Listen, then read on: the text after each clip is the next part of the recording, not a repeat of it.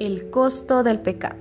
Segunda de Samuel 12, versículo 9 al 12.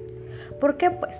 ¿Tuviste en poco la palabra de Jehová, haciendo lo malo delante de sus ojos? A Urias Eteo heriste espalda y tomaste por mujer a su mujer y a él lo mataste con la espalda de los hijos de Amón, por lo cual ahora no se apartará jamás de tu casa la espalda, por cuanto menospreciaste y tomaste la mujer de Urias Eteo para que fuese tu mujer. Así ha dicho Jehová. He aquí yo haré levantar el mal sobre ti de tu misma casa y tomaré tus mujeres delante de tus ojos y las daré a tu prójimo, el cual yacerá en tus mujeres a la vida del sol. Porque tú lo hiciste en secreto, mas yo haré esto delante de todo Israel y a pleno sol.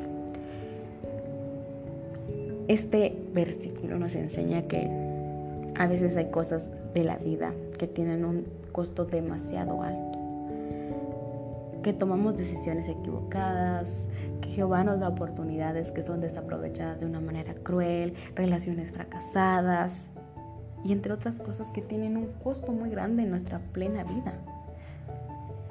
Esto nos enseña que a través de una historia de adulterio de David podemos aprender muchas cosas y podemos escapar de sus consecuencias. Sí, de David, el rey.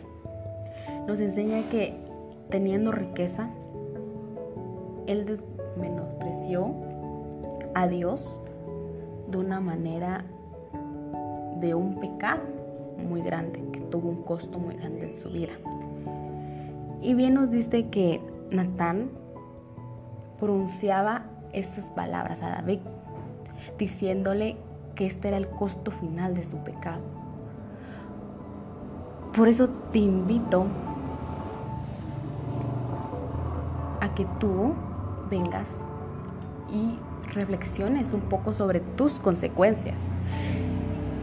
Que reflexionemos un poco sobre nuestras consecuencias, sobre la moral cristiana, sobre la moral y la ética que podemos tener en nuestra vida. Porque sí, podemos hacer miles de cosas, podemos tener miles de riquezas, pero la ética y la moral. David nos enseñó que teniéndolo todo, pecó. Le pecó a Dios, cuando Dios le había dado tanto. Y es así. Dios nos da mucho en este mundo y a veces desaprovechamos esas oportunidades.